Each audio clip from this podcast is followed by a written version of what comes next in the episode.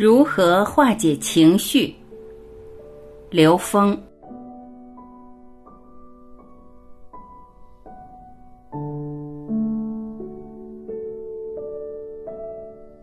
我们上午讲到科学，讲到万法归于心法，高维空间我们的认知投影源决定投影的像。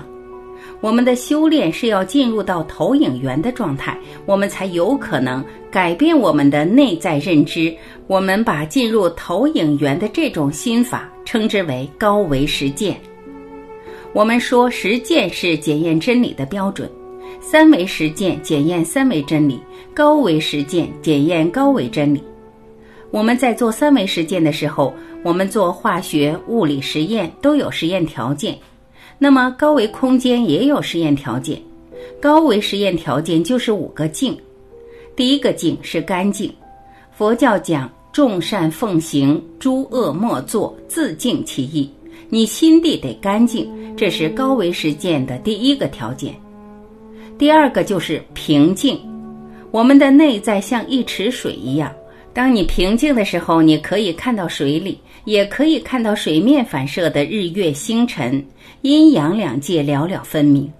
当你真正平静的时候，周围人的一个能量波会扰动你，你可以他心通，你可以对这个世界、对周围人的情绪状态有所觉知。后面还有恭敬、镜子、境界。我们讲中间这个平静，真正影响我们平静的一个字——情。不管它是情感还是情绪，这两个情都是影响我们平静的。当你用情感和情绪来引导做的任何事情，你都会不得不为它买单，因为情是能量的一个纠缠。情跟爱不一样，爱是什么？爱是单方面付出，像太阳一样，它只管付出，不求回报，而且它无分别。情是有分别的，情的能量是纠缠。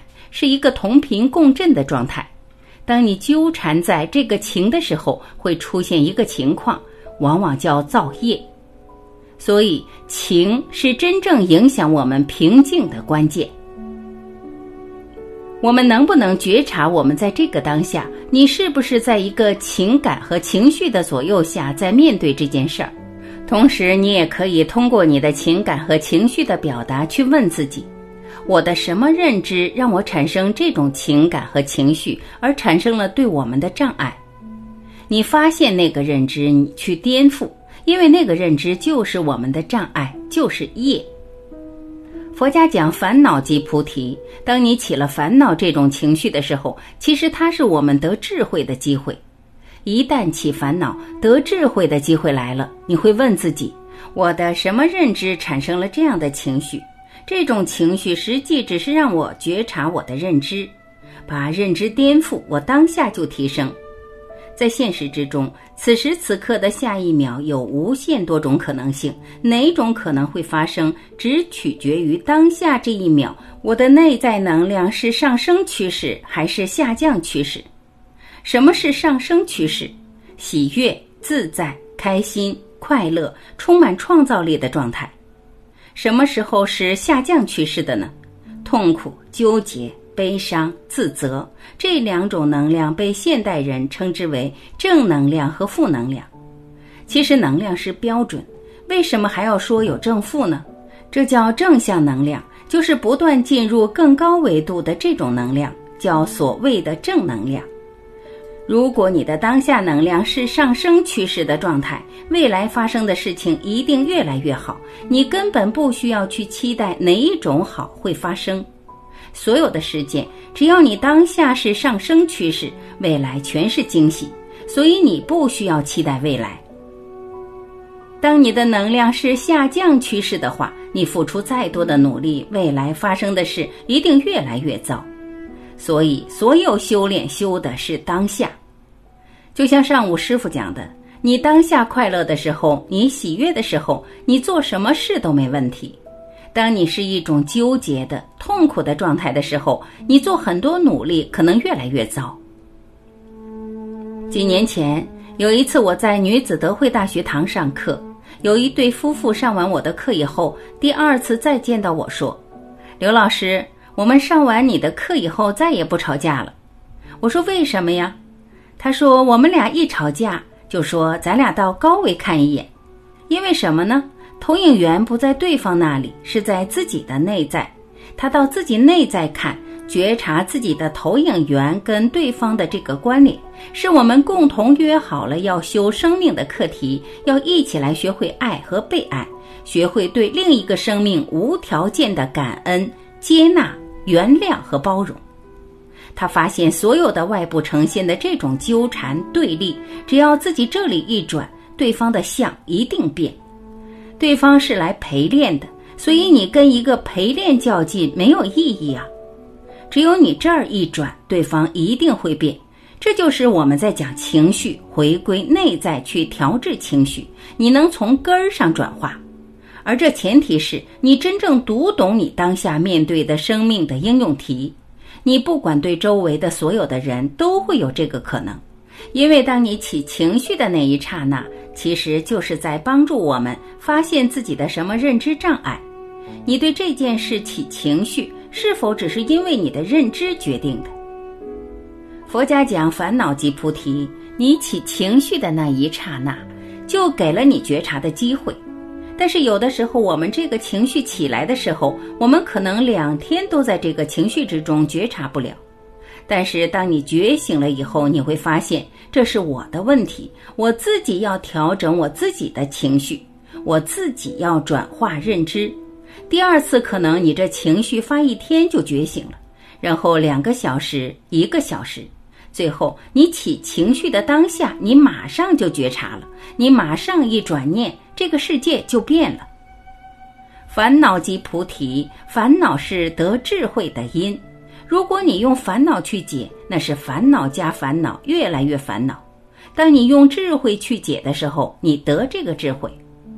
罗汉是一个把自己的烦恼全都转化成智慧的人，所以他不会因自己产生任何的烦恼。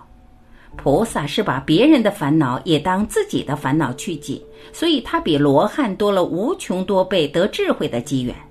为什么？因为他明白这个世界没有别人，所有出现的一切存在都是自己投影的。只要有一个自己过不去的劫，就是自己有一个功课。所以“地狱不空，誓不成佛”这句话它不伟大，但是它很科学。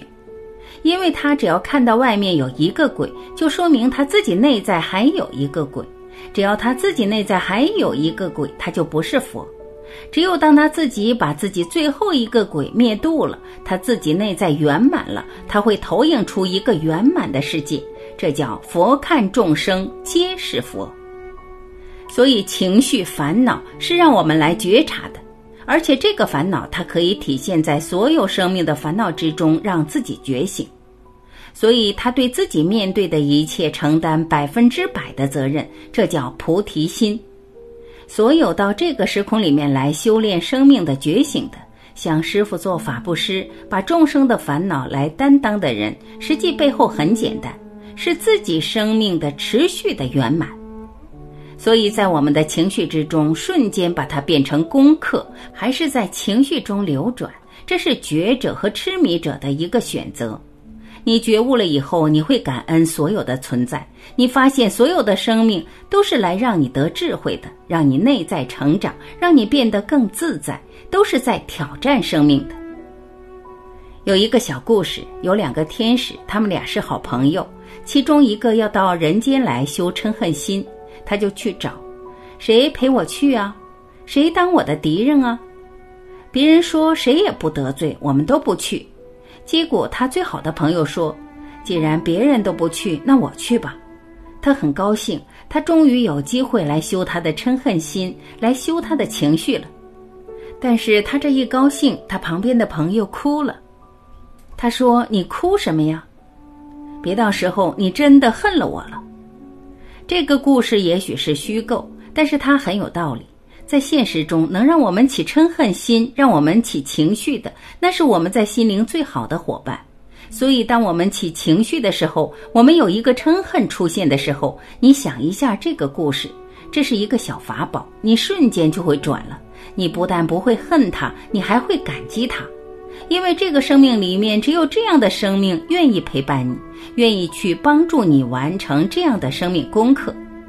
所以，驾驭情绪是需要一些小法宝，让我们当下能够转念的。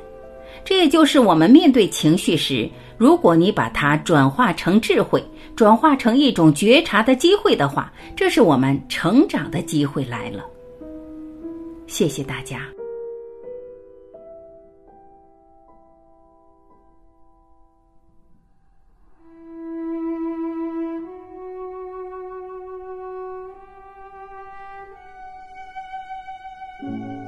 感谢聆听，我是晚琪，我们明天再会。